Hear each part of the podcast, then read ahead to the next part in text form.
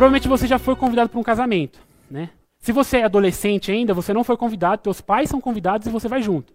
Mas normalmente a gente é convidado, todo mundo aqui já passou por isso, né? E aí você percebe que você é convidado quando a gravata vem para você e não mais para seu pai. Então, a gente já foi em muitos casamentos. E provavelmente você já foi na maioria dos que você foi convidado, mas você também já deve não deu para ir em alguns, talvez. Talvez alguns você teve contratempos, é, alguns você não queria tanto ir, porque talvez você nem gostava tanto daquela pessoa, e talvez você deu alguma desculpa. Ou por algum outro motivo, ou outro compromisso, né? Eu mesmo fui convidado para ser padrinho no dia 3 de dezembro, só que eu não vou ser porque é minha formatura no Prova da Vida. A propósito, todos estão convidados para entrar lá no canal do PV Pará para acompanhar a formatura. E eu não, eu não vou poder participar desse casamento no dia 3 de dezembro. E a Bíblia ela traz uma história é, que nós vamos ver, uma história contada por Jesus, né, uma, a, uma, a parábola, que é chamada a parábola do banquete das bodas. E queria que você abrisse a sua, sua Bíblia aí, lá no livro de Mateus. Já vai se encaminhando para lá.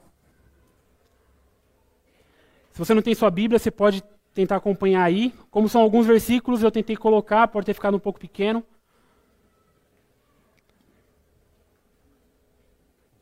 Não.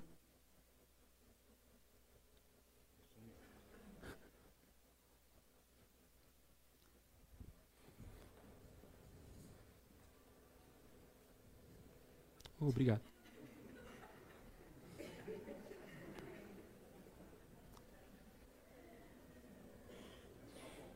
Abre isso. Obrigado. Vamos ler o que a palavra de Deus nos diz aí. Mateus 22, de, de 1 a 14, né? eu coloquei 3 aí, desculpe. Jesus falou novamente por parábolas, dizendo: O reino dos céus é como um rei que preparou um banquete de casamento para seu filho. Enviou seus servos aos que tinham sido convidados para o banquete, dizendo-lhes que viessem, mas eles não quiseram vir. De novo enviou outros servos e disse: Digam os que foram convidados que preparei meu banquete. Meus bois e meus novilhos gordos foram abatidos, e tudo está preparado. Venham para o banquete de casamento. Mas eles não lhe deram atenção e saíram, um para o seu campo, outro para os seus negócios. Os restantes, agarrando os servos, maltrataram-nos e os mataram. O rei ficou irado e, enviando o seu exército, destruiu aqueles assassinos e queimou a cidade deles. Então disse a seus servos: O banquete de casamento está pronto, mas os meus convidados não eram dignos. Vão às esquinas e convidam, convidem para o banquete todos os que vocês encontrarem.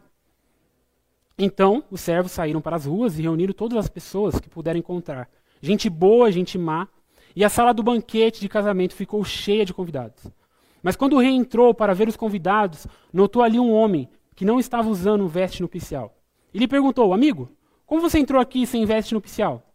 O homem emudeceu. Então o rei disse aos que serviam: Amarrem-lhes as mãos e os pés e lance-nos para fora, nas trevas.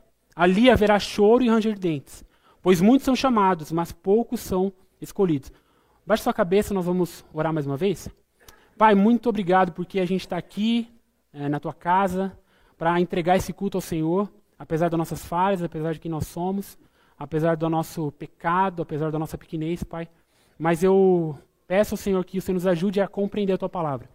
Que teu Espírito Santo nos, nos conduza ao entendimento, abra nossas mentes, que nossos olhos estejam atentos, nossos ouvidos também, para aquilo que a tua palavra vai dizer nessa noite aos nossos corações. Peço que o Senhor nos ajude a sairmos daqui é, confrontados pela tua palavra, Pai. Que ela não faça é, cócegas a, nos nossos ouvidos, mas que a gente saia daqui realmente desafiado a, a realmente tomar atitudes, a agir de maneira diferente, a realmente nos examinar e ver aquilo que precisa ser mudado em nós, Pai. Obrigado porque a tua palavra é santa, ela é perfeita e ela é totalmente útil para a nossa vida para o nosso dia a dia. Nós oramos assim em nome do teu filho Jesus. Amém. Então, aqui no essa parábola do banquete, ela está dentro de um contexto um pouco maior. O que está acontecendo aqui? Aqui está acontecendo um discurso contra a hipocrisia religiosa, se é que a gente poderia chamar, é, se a gente pudesse dar um título aqui para esse momento. Jesus ele está na sua última semana de vida. Isso aqui é uma terça-feira e ele foi até o templo de Jerusalém. A, Dois dias antes, ele entrou, ele foi saudado por todas as pessoas, né, o conhecido Domingo de Ramos aí que a gente ouve. Então ele entrou e na terça-feira ele está dentro desse templo, está dentro do templo de Jerusalém, e ele está entoando um discurso, ele está falando ali com as pessoas. Só que alguns religiosos começam a chegar diante de Jesus e falar algumas coisas com eles. E esses, esses, os principais são os fariseus e os saduceus. Ambos são um, partido judaico religioso da época. Só que os fariseus estavam ligados mais às pessoas comuns e os saduceus à elite, digamos, da, da religião. Tanto que o sumo sacerdote ele saía dos saduceus. E aí Jesus está ali diante daquelas pessoas. E por várias vezes ele, ele, ele, ele é interpelado ali, ele é, ele é confrontado por aqueles caras, por aqueles homens que chegou ali. E esse discurso ele tem uma vários vários pontos que a gente poderia separar. Então, a autoridade é questionada e a gente vê que Mateus acompanha todo o discurso, praticamente, e, e você vai ter o paralelo em, Mar, em Marcos, em Lucas também, alguns só em Mateus, alguns só em Mateus e Marcos. E o nosso texto específico, né, ele está somente em Mateus. E aí a gente vê essa, esse, essa cronologia do discurso de, de Jesus onde ele conta várias parábolas ali, quando ele é questionado é, sobre a sua autoridade, ele é questionado sobre quem, quem seria a, a, a esposa lá na, na, na era, no, na, na eternidade, ele é confrontado em vários momentos ali. Então, a parábola do pai e dos dois filhos, a parábola do dono da vinha, a parábola do banquete de casamento. Depois ele é, ele é, confrontado sobre o pagamento de impostos, questões sobre a ressurreição, como eu disse, questões sobre o maior mandamento, pergunta de Jesus acerca de Davi, se quem era maior. O, o, e tem um conhecido chamado dos ais de Cristo em relação à hipocrisia dos religiosos, que é quase que o final do discurso, onde Jesus chama eles, ai de vocês, e aí ele fala uma, uma frase ali confrontando aqueles homens. E ele termina falando sobre a oferta da, da, da viúva, que é muito conhecido por nós. Só que dentro desse discurso, a gente começa, a gente vê que Jesus, ele, esse primeiro, esse primeiro recorte que a gente está olhando sobre a parábola do banquete, ele fala, fazendo uma comparação. Ele começa dizendo que o reino dos céus é como, então ele continua falando a gente vai ver que essa parábola tem um, não um paralelo igual, mas a gente vê que Jesus ele conta uma parábola praticamente que é a mesma, e em Lucas 14. E lá ele chama de reino de Deus. Aqui no caso, em Mateus, ele chama de reino dos céus. E ele compara então o reino dos céus a um, um rei que dá uma festa de casamento para o seu filho. E aqui a gente vai tentar identificar quem são essas pessoas que são convidadas. E o que, que elas têm a ver com a gente? Quem são essas pessoas que são chamadas para fazer parte dessa grande festa? A gente viu que algumas aqui, como a gente já leu, rejeitam por alguns motivos. Mas a gente vê que algumas são chamadas. No final tem alguém que não estava com uma roupa. Quem são essas pessoas ali? Quem são essas pessoas que estão sendo chamadas ali é, para essa, essa festa de casamento nessa parábola contada por Jesus?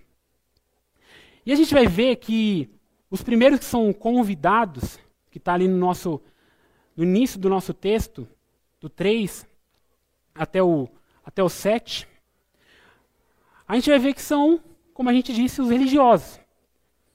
Jesus está dentro de um discurso, então toda, toda essa fala dele tem sido confrontando aquela religiosidade, aquela aparência, aquela demonstração de superficialidade que aqueles homens tinham. E a gente vai ver que a rejeição religiosa é a primeira que nós identificamos. Aqueles homens são convidados para uma festa. Os servos são enviados a um, umas pessoas. E a gente vê que eles rejeitam aquela, aquele convite.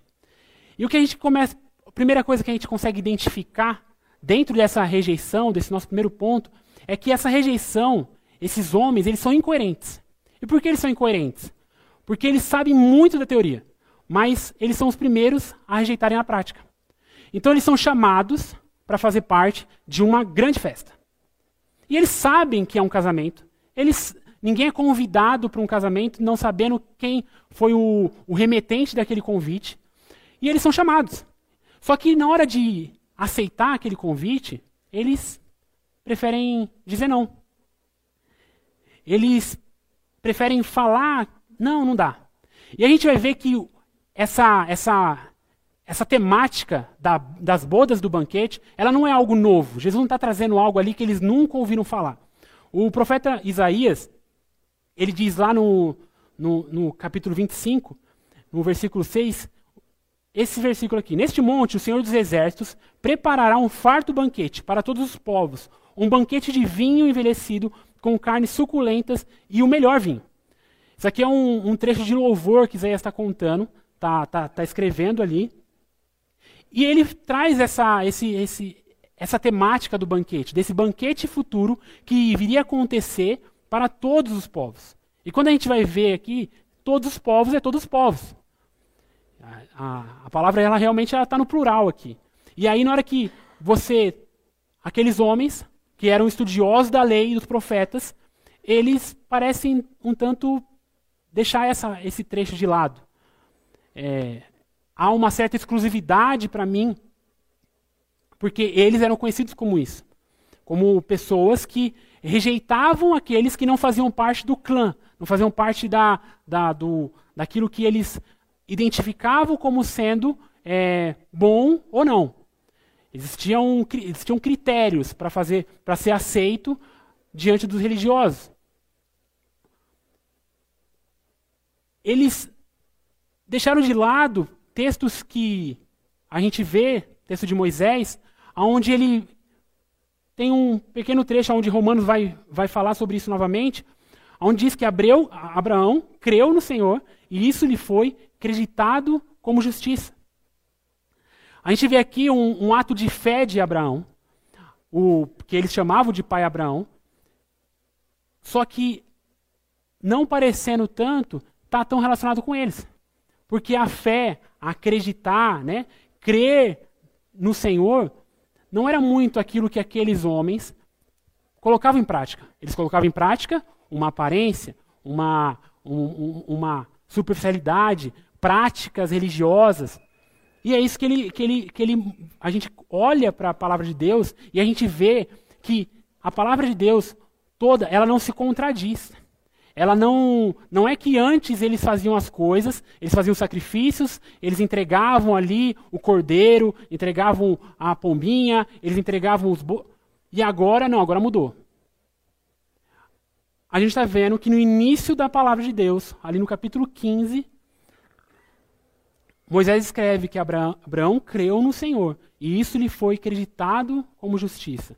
Abraão foi escolhido sem um motivo aparente. Ele foi chamado e ele creu naquela promessa. Ele creu naquilo que o Senhor falou com ele. A gente tem uma. uma a gente percebe que também, dentro da rejeição religiosa, a gente tem uma inversão de prioridades. Se eles eram incoerentes, eles também invertiam as prioridades. Aquilo que seria primário é preterido, é deixado de lado em favor daquilo que é secundário. Então, aquilo que deveria ser o faz parte, né? Faz parte os rituais, faz parte a toda aquela prática ali dentro do templo, mas isso vem depois de uma fé, vem depois de um coração. E isso foi preterido. Existe um, o pastor Luiz Saião, ele, ele diz essa frase aqui. Os personagens bíblicos chamados por Deus sempre sofreram e foram rejeitados ou incompreendidos pelo povo. Os profetas, quase sempre perseguidos e maltratados. Jesus, totalmente rejeitado. E por quem? Pelos religiosos de boa qualidade de seu tempo. Os fariseus eram os mais respeitáveis do contexto religioso da época no Novo Testamento. Por isso são tão criticados. Dele se esperava, deles se esperava melhor. Pouca gente parece entender que as palavras duras e de juízo de Jesus nos evangelhos quase que exclusivamente são dirigidos contra os religiosos, contra essa hipocrisia religiosa. Era quase sempre dirigi, dirigido àqueles que demonstravam, numa aparência, é, ser algo, mas na prática não eram. Então, essa, essa rejeição religiosa, ela se é, identifica por esses dois, é, esses dois exemplos, né? a incoerência e a inversão das, prioridades. E a gente vê que tem um ciclo ali naquele, naquele, na, na forma como eles demonstram o convite, é, é, respondem ao convite. Os primeiros falam assim, não dá. Eles ignoram. Né? Os segundos dão desculpas. E a gente vê que são desculpas até um tanto. É, eu vou ali, que eu preciso. Ele, ele vai dizer, né, eu preciso ali para o meu campo, eu preciso ali para os meus negócios, e Jesus ele faz questão de, de trazer essa, identificar como essas desculpas, porque eram desculpas esfarrapadas. Não, não, não tinha um. Não era algo concreto. E por último, eles maltratam, eles matam os servos que são enviados. E é um ciclo ali, numa progressão. É, e Jesus ele faz questão de trazer essa, essa progressão da atitude deles em relação a, a esse convite. Porque poucos dias depois, quem seria morto, quem seria maltratado? O próprio Cristo. Então, essa, esse ignorar, não ligar, esse dar desculpas, até o ponto que você é tão. A tua, a tua hipocrisia é tão confrontada que então eles matam o Senhor Jesus. Eles tiram Jesus ali do, do ambiente é, que confrontava aquela hipocrisia religiosa. E a gente vê também que existiu uma consequência. Porque acontece aqui, se você continuar olhando o texto, olha só o que é, a palavra de Deus nos diz. O rei ficou irado, no versículo 7, e enviando o seu exército, destruiu aqueles assassinos e queimou a cidade deles. Aqui, alguns estudiosos, né, a maioria diz que nós temos uma referência ao que acontece no ano 70, que é a destruição de Jerusalém. O templo é destruído e aquilo que eles tanto amavam, aquilo que eles tanto idolatravam, é, é queimado, é, é destruído, é tirado deles. E essa é uma possível referência a o que aconteceu aqui, ao que Jesus está querendo identificar com o que é essa destruição, o que é essa consequência é, dentro da, da parábola aqui do, do banquete. O autor F.F. Bruce diz que a recusa em participar do casamento do filho do rei significava deslealdade para a casa real também. As pessoas consideradas nos versículos 2 a 6 são os líderes religiosos em Jerusalém. E o versículo 7 prediz a sua destruição com a de Jerusalém, a cidade deles. Então, aqui você tem uma referência do que acontece. Do que acontece quando aqueles que idolatravam a toda aquela estrutura é, sofrem. Poucos anos depois. A gente vai ver ainda alguns autores falando que várias características de Mateus elas podem ser, inspiradas em sofonias uns de 7 a 10, que diz que naquele dia, declara o Senhor, haverá gritos perto da porta dos peixes, lamentos no novo distrito e estrondo nas colinas. Isso aqui é uma profecia do profeta Sofonias, onde ele faz referência ao que viria a acontecer lá. Ou seja, a gente tem a, a, mais uma vez a gente olha para a palavra de Deus e a gente vê que a palavra de Deus ela, é, ela, é, ela, é, ela não se contradiz. Ela é igual. Aquilo que é dito nas profecias, aquilo que é dito é, na lei, continua. Nós vemos hoje na escola dominical, né? Existem leis civis, né? A gente viu sobre leis civis, sobre leis morais. Leis civis a gente não segue porque a gente não é judeu, né? Mas as, a moral fica. Aquilo que, que foi falado lá na lei e nos profetas continua para nós. Porque é o nosso coração, é a nossa moralidade que está debaixo de um Deus que é o mesmo Deus da, do, dos judeus. Então, a gente vê a consequência do que aconteceu com toda aquela hipocrisia religiosa. Só que então, se aqueles rejeitaram, aqueles disseram não, aqueles foram é, recusaram aquele convite, nós temos um novo público. Porque a palavra de Deus nos diz que então o banquete de casamento está pronto, está tudo aqui já, mas os meus convidados não eram dignos. E aí então a parábola diz: Vão às esquinas e convidem para o banquete todos que vocês encontrarem. Então os servos saíram para as ruas, reuniram todas as pessoas que puderam encontrar, gente boa e gente má, e a sala do banquete de casamento ficou cheia de convidados. E aqui, a gente vai identificar, dentro desses novos convidados, pessoas que percebem, que entendem e têm um senso de necessidade. Porque se a gente olha para Lucas, Lucas 14, ele vai identificar as pessoas. Ele vai dar, vai dar uma característica mais específica para as pessoas. Ele vai chamar de pobres, aleijados, cegos e os coxos. Então, ele vai identificar as pessoas como os, os novos convidados são aqueles que a hipocrisia religiosa não suportava. Era aqueles que não faziam parte do, do sacrifício, é aqueles que não podiam entrar no templo, são aqueles que não poderiam fazer parte de toda, de toda a, a, a congregação ali dos judeus, mas esses são, as, são aqueles que Jesus está é, tá trazendo agora. E a gente vai ver que é, em Mateus ele vai falar que as pessoas estão nas esquinas. E na, ele, ele vai, aqui na NVI ele vai falar: nas esquinas, convidem para o banquete todos que vocês encontrarem. E esquinas aqui, naquele tempo, era realmente um, um local de saída. Né? Normalmente as pessoas é, rejeitadas, elas ficavam realmente na periferia. E é interessante que dois mil anos passaram e não mudou. É, tipo, a característica é, é a mesma. Né? A característica das pessoas continua sendo a mesma. Então, novas pessoas são trazidas para dentro desse, desse ambiente. Jesus fala que elas são trazidas. E aí a gente percebe que as pessoas, elas, elas conseguem ter o senso de necessidade. Elas são convidadas. E eu não sei você se você já passou por essa experiência, né? De você ser convidado por algo, para uma ocasião muito chique ou muito requintada, assim, que você falou, não tem nem roupa para ir. Não tem nem roupa para esse, esse evento hoje. Essas pessoas eram praticamente a mesma coisa. Elas não tinham roupa para ir num ambiente desse. Elas não tinham a vestimenta própria. Elas não tinham o. o elas não eram o tipo de pessoas que fazia, faziam parte desse tipo de eventos. E é essas pessoas que Jesus, dentro da parábola, chama agora para dentro. Esse autor que.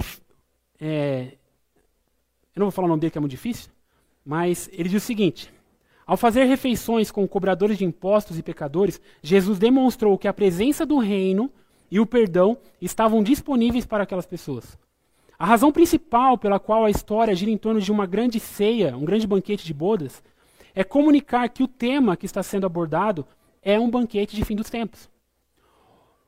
Mais para frente a gente vai ver isso, mas Jesus ele está contando de uma história que é ali naquele momento, mas é uma história que vai acontecer na era futura. Então ele está trazendo aqui. Muito obrigado.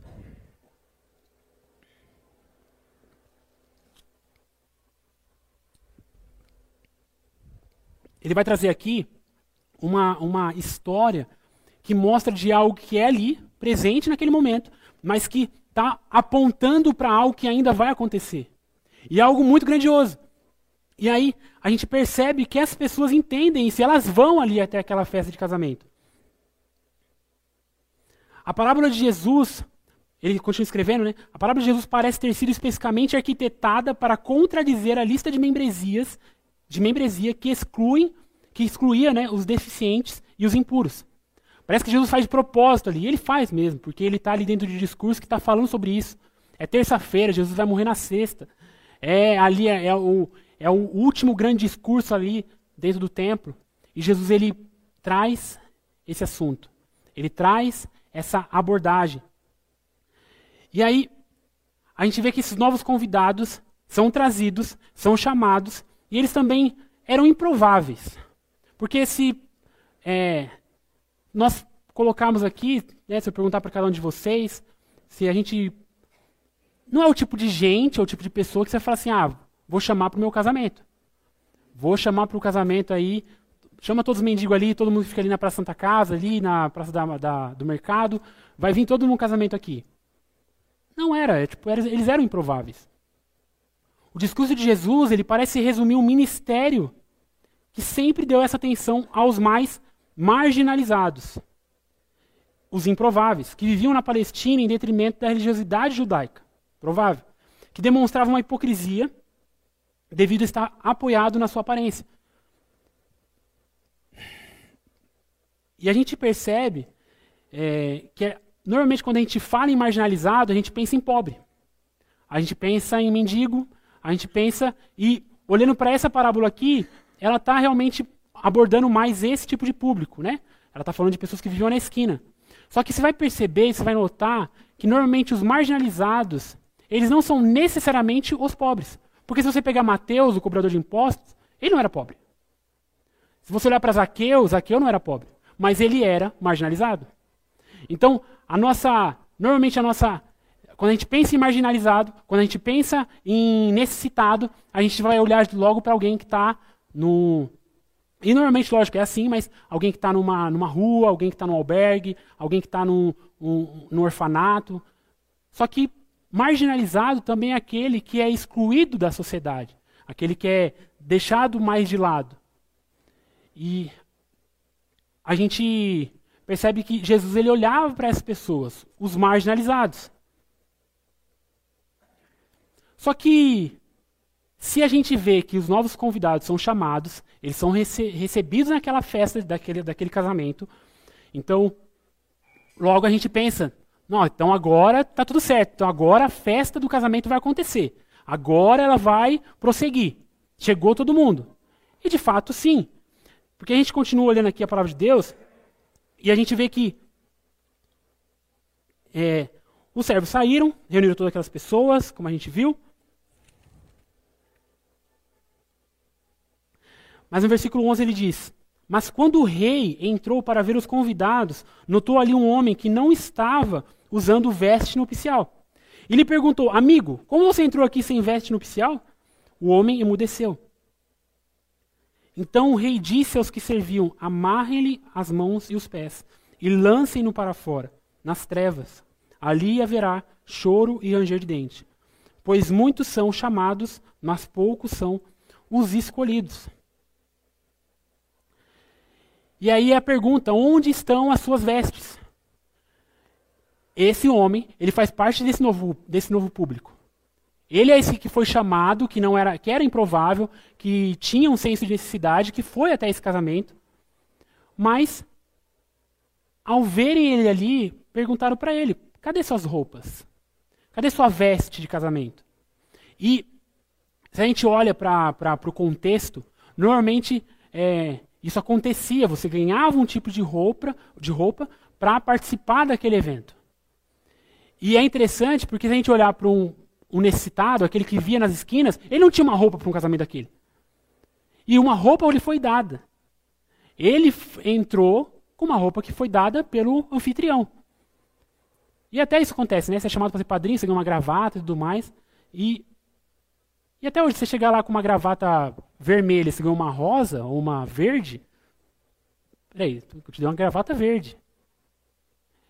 A gente percebe aqui nessa parábola Jesus mostrando elementos de algo que, além de aceitar o convite, era necessário que aquele homem ele dependesse do anfitrião.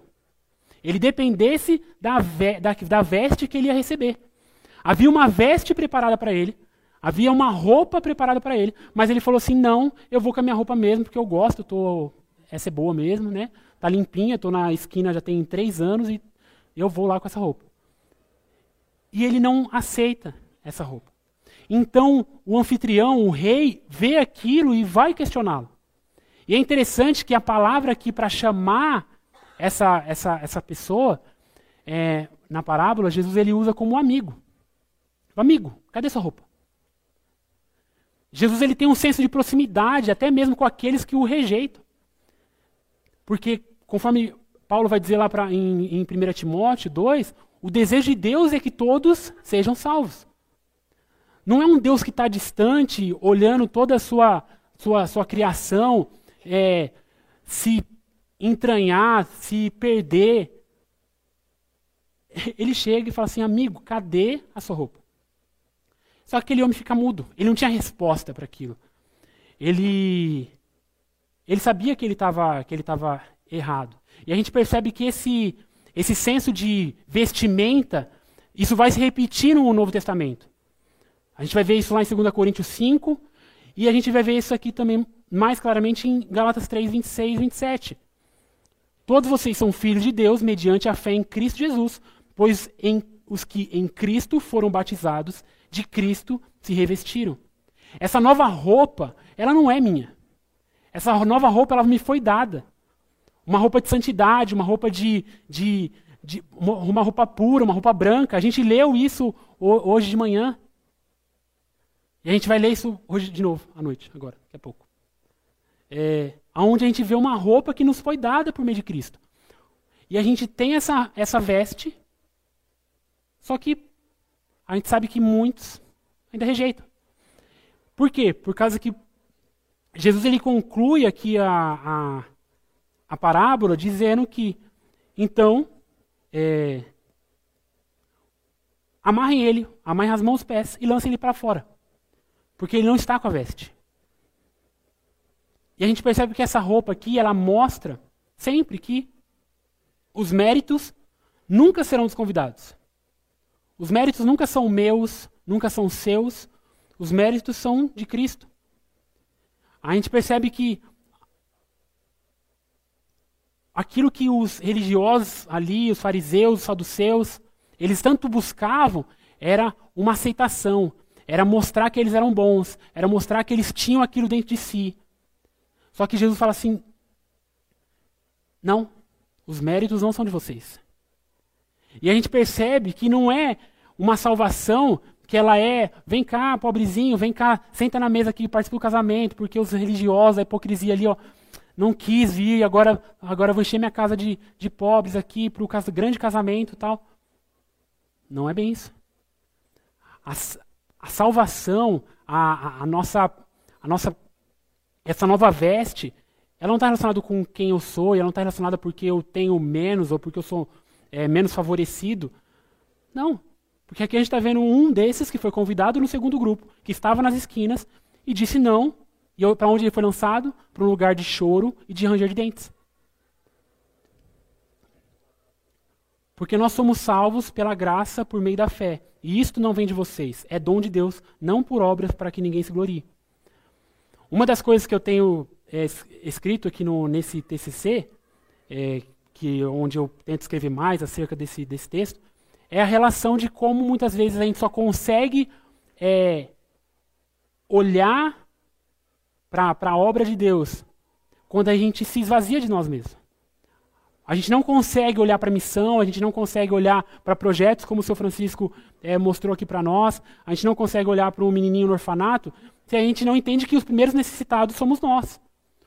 Aqueles que eram os pobres, aqueles que estavam nas esquinas. Porque se você tivesse naquele tempo lá, você não seria, não faria parte do grupo dos, dos religiosos. Você seria um, porque você seria um estrangeiro. E nós vemos que a única forma de nós entendermos isso é nos colocarmos como aqueles que foram convidados para a grande mesa do banquete sem merecer nada. E é isso que a gente vê aqui na parábola. E é isso que a gente percebe. Que os méritos não eram daquele homem. Os méritos eram do, do rei. Ele já deu a veste, só que aquele homem ainda quis rejeitar. E a gente vê que esse texto de Efésios nos mostra que é, é um dom de Deus, é um presente. E nunca vai ser por obras. Para quê? Para que nunca a gente tenha do que nos gloriar. Nós fazemos o que fazemos, servimos porque servimos, porque nós fomos alcançados e a gente faz porque a gente quer amar e demonstrar amor a esse Deus porque nós o amamos. Mas ele não vai nos amar mais porque a gente serve a ele, ou vai nos amar menos. O amor dele é completo. Só que a gente vê o exemplo de alguém que disse não. Eu não quero. E aí Jesus conclui falando que muitos são chamados, mas poucos são os escolhidos. Mas então, e agora? Como é que eu, como é que eu faço isso? Se existe ali ah, toda aquela hipocrisia religiosa, existe eu fui convidado, mas eu sei onde está a minha veste, eu sei quem eu sou. Como é que eu aplico isso? E aí a gente vai olhar rapidamente, para concluir, para um personagem que a gente não vê, não, não é tão, não, não, é o principal aqui. Ele, ele caminha, mas ele não é. Que é, agora eu sou o servo. E o servo faz o que o rei ordena. E a continuação do texto de Efésios diz que porque somos criação de Deus, realizada em Cristo Jesus, para fazermos boas obras, as quais Deus preparou antes para nós a praticarmos. Então, Paulo aqui ele fala que nós somos feitos, é, nós, nada do que nós fazemos é, vai alcançar, não é por obras, né, para que ninguém se glorie. Por quê? Porque nós somos criação de Deus para nós fazermos boas obras. É porque quando eu entendo quem eu sou, então eu faço, então eu sirvo, então eu vou me colocar, eu vou servir a Deus, eu vou buscar Ele, eu vou servir naquilo que me for colocado para fazer, eu vou falar para as pessoas que estão à minha volta, eu vou convidar as pessoas, porque o servo não questionou, mas peraí, você vai convidar que eles estão lá na esquina? Não, o servo foi e convidou. Não, mas você vai convidar que eles são hipócritas, religiosos, daqui a pouco os caras vão te matar. Não, mas. Não, ele não questiona, ele vai e convida. Porque ele faz aquilo o que o rei ordena, ele obedece. A gente, olhando para isso, a gente percebe então que a única maneira da gente ir, da gente falar, da gente olhar as pessoas e não nos julgarmos maiores como esses homens faziam, é entendendo que eu fui o primeiro a ser chamado de fora e trazido para essa grande mesa. E aí, Eu falo para quem? Quem são as pessoas que estão ao meu redor? Quem eu vou servir? Esses daqui são considerados oito grupos menos evangelizados do Brasil. Que são surdos, indígenas, ribeirinhos, ciganos, os ricos dos mais ricos, os pobres dos mais pobres, sertanejos e imigrantes. E aí a gente vai ver que os menos evangelizados não são aqueles que são os mais pobres, mas são aqueles que estão à margem. São aqueles que estão longe da palavra de Deus. E quando você vai ver Alguns aqui eu não tenho tanto conhecimento, alguns eu fui, né? Fui lá no Ribeirinho, conheci indígenas, é, vi um trabalho lá com surdos, os pobres, sertanejos, mas os ricos mais ricos. Eu não estou nessa escala, gente, não estou dentro desse ambiente. Mas talvez alguém aqui esteja nesse ambiente. Dos empresários, das pessoas que estão ali. E essas pessoas, você é o servo agora que vai convidar. Você é o servo agora que vai chamar. Uma vez que você entende que você foi chamado. E agora você vai convidar. Agora você vai chamar. Mas a gente pode ir um pouco mais para baixo. E a gente pode falar dos homossexuais, prostitutas, adúlteros, pornógrafos. Pessoas que estão num ambiente também distante. Ou até muito perto. Porque a pornografia hoje ela está dentro dos nossos ambientes, das escolas, tenho certeza que você aqui, adolescente, você tem um colega seu que é viciado em pornografia. E esse cara, você foi colocado ali para convidá-lo ele para fazer parte dessa mesa do banquete. Talvez alguns ambientes aqui é muito distante para a gente. Homossexuais, tipo, não tem contato com nenhum. Ou prostituta, Deus me livre. Adúlteros. Mas você pode ser a pessoa que agora, entendendo quem você é, você fala. Mas a gente pode olhar para drogados, bêbados, viciados em geral, pessoas que estão ao nosso redor, talvez você tenha um parente assim. Os intelectuais, universitários, estudantes em geral, pessoas que estão nas universidades, pessoas que estão debatendo aí sobre é, assuntos que nós estávamos debatendo aqui de manhã. Porque se você for numa universidade pública hoje, eles estão falando sobre justiça social. Só que baseado na ideologia deles baseado num conceito muitas vezes político, e hoje a gente está vivendo um ambiente polarizado. Os órfãos, as viúvas, que nós lemos hoje de manhã, lá que Tiago nos diz. Pessoas que estão ali, vivendo à margem também. Deficientes físicos, deficientes intelectuais. É... E aqui eu queria frisar uma, um, um, episódio que eu tive lá em Porto Alegre, onde eu conheci um rapazinho que ele tinha um, um probleminha assim, não sei o que, que, era, mas ele era meio fora da, da, da casinha. Só que ele, assim, foi o, a maior demonstração que eu vi de, de fruto de discipulado. De um pastor que o acompanhou ele, e apesar dele ser assim mais lento nas suas ideias, mas ele falava de Jesus assim, eu ficava assim me segurando, cara, para não assim, eu fiquei emocionado com aquilo. Porque eu falei, e ele falava daquele pastor, não, porque esse pastor me acompanhou, e eu sentava com ele e tal. E durante sete anos esse pastor acompanhou esse moleque. E esse menino está lá, servindo a Deus, nas suas limitações, né, nas suas dificuldades, mas é um deficiente intelectual. E que foi salvo pelo Senhor. E que foi discipulado. Só que como a gente viu hoje, não sei quem comentou, discipular dá trabalho. Dar comida é fácil, mas acompanhar, chegar junto, chamar, sabe, convidar, é, é, isso é difícil. E isso não só com o necessitado, mas qualquer pessoa. Por isso nós fomos chamados para evangelizar, mas para discipular. E aí você pode chegar mais perto, seus colegas, seus vizinhos, amigos, familiares, pessoas que estão ali e que talvez elas acabam é, intercambiando aí dentro dos, do, dos temas aí, às vezes é um teu vizinho é adulto, às vezes teu teu colega intelectual lá, ele é, ele é gay, ele é homossexual. São várias pessoas, a gente podia colocar vários títulos aqui. E para finalizar, essa, essa frase que é, é, ela é acreditada ao, ao Spurgeon, diz que evangelismo e discipulado, e discipulado é, eu adicionei porque acho que estava faltando aí. Mas quem sou eu, né? Spurgeon, Jonas.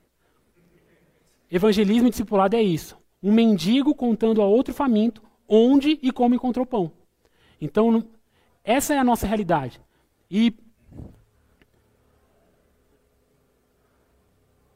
a gente vai ver, e aí o texto que foi lido hoje de manhã, eu queria repetir ele aqui.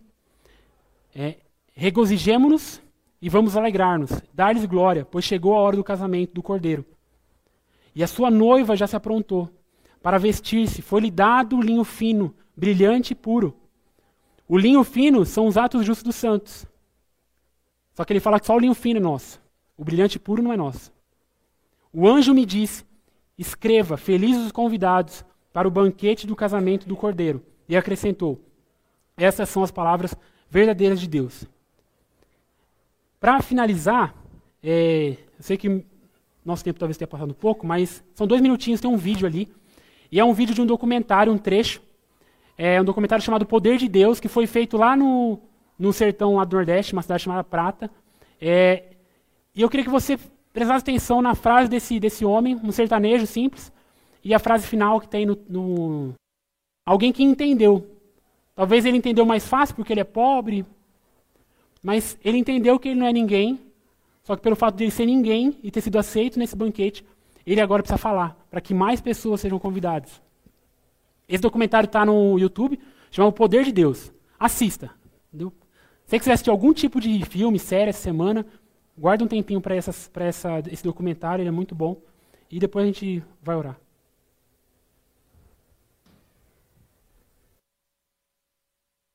Se o senhor tivesse que fazer só uma coisa para o resto da sua vida, o que era que o senhor faria? Sabe o que eu ia fazer? Eu ia pegar o evangelho nesse mundo aí. Falar do amor de Cristo. Entendeu? Se fosse muito um suspiro. Eu ia sair falando convite as pessoas. Se fosse ali no último ali, eu não sei. No último dia ali, se eu tiver ali, ali, ali, se eu tiver a oportunidade ainda, ali, no, ali no leito do hospital ali, ter essa oportunidade, quero falar do amor de Cristo ainda, como teve ali doente ali ainda. Para a enfermeira, aceite Cristo. O último suspiro ainda, o último fogo de vida que eu, o último fogo de vida que eu tiver, eu quero defender a palavra de Cristo, a verdade, pregar a verdade. Entendeu? Isso aí que ele venha me usar cada vez mais para o agora do Senhor. Não eu. Só que eu sou, sou só o instrumento dele. Nós somos só os instrumentos dele. O Evangelho constrange aquele que sabe que não é verdadeiramente bom diante de Deus, mas também o capacita a ter humildade de olhar com compaixão para aqueles que ainda não entenderam isso. O Evangelho não se trata de um bom conselho do que devo fazer para agradar a Deus, é a boa notícia de como Deus nos salvou. O Evangelho não é somente uma mensagem introdutória ao cristianismo, mas é o fundamento que devemos andar durante toda a nossa caminhada, pois cristãos necessitam do Evangelho tanto quanto não cristãos. O Evangelho apresenta muitas coisas que apontam para fatos do passado e para uma esperança que é atual, mas também é futura, de cura, renovo, justiça, beleza e santidade, não segundo homens, mas sim segundo o poder de Deus. muito obrigado, porque a tua palavra ela nos confronta, ela nos exorta. E eu peço que, diante de tudo isso que nós lemos, aquilo que o Senhor falou aos nossos corações, peço que o Senhor nos ajude a, a enxergarmos é, que nós realmente não, não merecíamos nada disso, Pai. Nós não merecíamos ser chamados para esse grande banquete. É, o Senhor nos deu essa, esse privilégio, nos deu esse grande presente. E nos ajude a entender, Pai, que nós somos esses que foram chamados mesmo sem merecer, Pai. A única coisa que nós fizemos foi assumir essas vestes que nos foram dadas, Pai. Essas vestes que são é, puras por causa do sangue de Cristo. E que isso nos ajude a olhar para aqueles que ainda não, não vieram a esse grande banquete, Pai. Com compaixão, com humildade. E que nosso coração esteja disposto a isso. Não somente em, em coisas grandes, é, grandes missões, grandes viagens, grandes projetos. E nós sabemos que o Senhor quer nos usar nisso também. Mas também nas coisas pequenas, Pai. Amanhã, no, no nosso trabalho, é, diante daquelas pessoas que nós sabemos que são talvez desonestas, são arrogantes, mentirosas, adúlteras, mas nos faz entender, Pai, que nós éramos assim também e que nós precisamos do Senhor todos os dias para que a gente não volte a essas práticas, para que a gente viva em santidade, para que a gente viva em amor, para que a gente viva na tua verdade. E que o nosso testemunho, a nossa fala, ela demonstre realmente alguém que deseja que essas pessoas façam parte também dessa grande mesa, Pai. Essa grande mesa que é hoje aqui, mas ela é futura. Ela vai ser vivida plenamente, Pai, quando o Senhor nos chamar para sentar na grande mesa do Cordeiro, Pai. Nós oramos assim, agradecidos por tudo que o Senhor tem feito, por aquilo que o Senhor dá de fazer em nós e através de nós. Amém.